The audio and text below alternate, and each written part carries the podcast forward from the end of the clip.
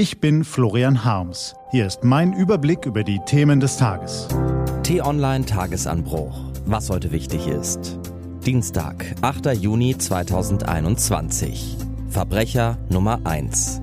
Gelesen von Nico van Kapelle. Strafe muss sein. Wenige Versprechen werden so häufig gebrochen wie das der Gerechtigkeit. Gerichte überall in Europa sprechen Recht. Täglich führen Politiker die Gerechtigkeit im Munde. Trotzdem bleiben zahllose Taten ungesühnt. Zu den größten Verbrechen unserer Zeit gehört das Massaker, das bosnisch-serbische Milizen vor 26 Jahren nahe Srebrenica auf dem Balkan beging. Anfang Juli 1995 marschierten die Männer unter dem Kommando von Ratko Mladic in die Schutzzone ein.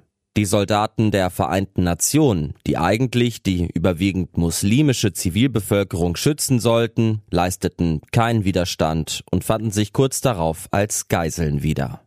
Die NATO erwog einen Luftangriff, machte aber einen Rückzieher, als Mladics Leute drohten, die Blauhelme umzubringen. Der General ließ an die verängstigten Flüchtlinge Süßigkeiten verteilen und gaukelte ihnen vor, sie bräuchten keine Angst zu haben. Dann gab er den Befehl, die Männer und Jungs von den Frauen und Kindern zu trennen. Da ahnten viele, dass sie das Folgende nicht überleben würden. Später berichteten die wenigen Überlebenden, wie Väter ihre Kinder ein letztes Mal herzten und Ehemännern ihren Frauen zuredeten, schnell in die Busse zu steigen, die sie wegbringen sollten. Dann begann das Grauen. Manche ihrer Opfer ermordeten Mladics Schergen noch in der folgenden Nacht. Andere sperrten sie in leerstehende Schulen, Turnhallen und Fabriken. Später karten sie sie an Flussufer und mähten sie dort nieder. Manchen gelang die Flucht in den Wald. Tagelang wurden sie gejagt, gehetzt, erschossen. Bulldozer verscharrten die Leichen in Massengräbern.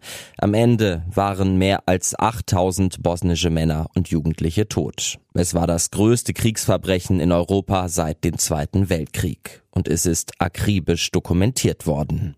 Doch obwohl so viel geschrieben und gesendet worden ist, sind die Verbrechen der Balkankriege bis heute nicht vollständig aufgeklärt. Viele Mörder laufen immer noch frei herum, das gilt für das Massaker in Srebrenica, aber auch für viele andere Taten. Bis heute weigern sich die serbische und die kroatische Regierung, tausende mutmaßliche Kriegsverbrecher zur Rechenschaft zu ziehen. Das Staatsoberhaupt von Bosnien-Herzegowina, ein Mann namens Milorad Dodic, behauptete kürzlich, das Morden in Srebrenica habe gar nicht stattgefunden. Offene Geschichtsklitterung nennt das der UN-Jurist Serge Brammerz in der Süddeutschen Zeitung. Der Geschichtsrevisionismus klingt nicht mit den Jahren ab. Im Gegenteil, er wird schamloser. Nicht nur auf dem Balkan. Vielerorts auf der Welt ist der Nationalchauvinismus auf dem Vormarsch und richtet Grausames an. Und bis heute haben die Vereinten Nationen aus ihrem Versagen auf dem Balkan oder in Ruanda nur wenig gelernt. Siehe etwa die Rohingya in Myanmar. Umso gebannter schauen wir heute nach Den Haag, wo das UN-Kriegsverbrechertribunal sein endgültiges Urteil über Ratko Mladic fällt. In erster Instanz war er bereits zu lebenslanger Haft verurteilt worden. Aber erst heute entscheidet sich, ob es wirklich dabei bleibt. Es ist zu hoffen, so würde die Weltjustiz beweisen, dass ihre Mühlen zwar langsam mahlen, aber wenigstens manche Kriegsverbrecher ahnten.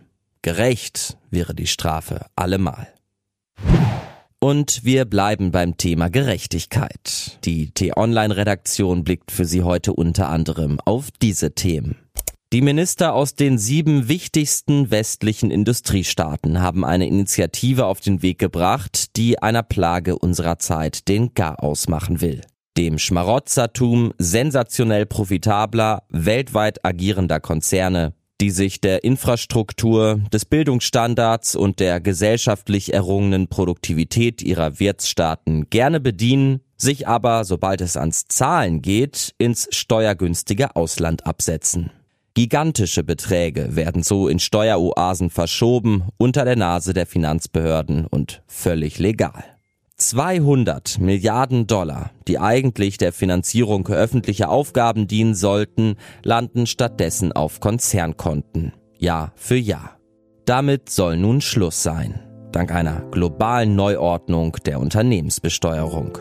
Kamala Harris wird heute in Mexiko erwartet. Dort berät sie darüber, wie sich die Zahl der illegalen Einwanderer verringern lässt. Und Grünen Kanzlerkandidatin Annalena Baerbock steht wegen Ungenauigkeiten in ihrem Lebenslauf in der Kritik. Nun hat T-Online-Rechercheur Jonas Müller-Töwe herausgefunden, auch bei CDU-Chef Armin Laschet gibt es falsche Angaben in der offiziellen Vita. Diese und andere Nachrichten, Analysen, Interviews und Kolumnen gibt's den ganzen Tag auf t-online.de. Das war der T-Online-Tagesanbruch vom 8. Juni 2021, produziert vom Online-Radio- und Podcast-Anbieter Detektor FM. Den Podcast gibt's auch auf Spotify. Einfach nach Tagesanbruch suchen und folgen. Ich wünsche Ihnen einen frohen Tag. Ihr Florian Harms.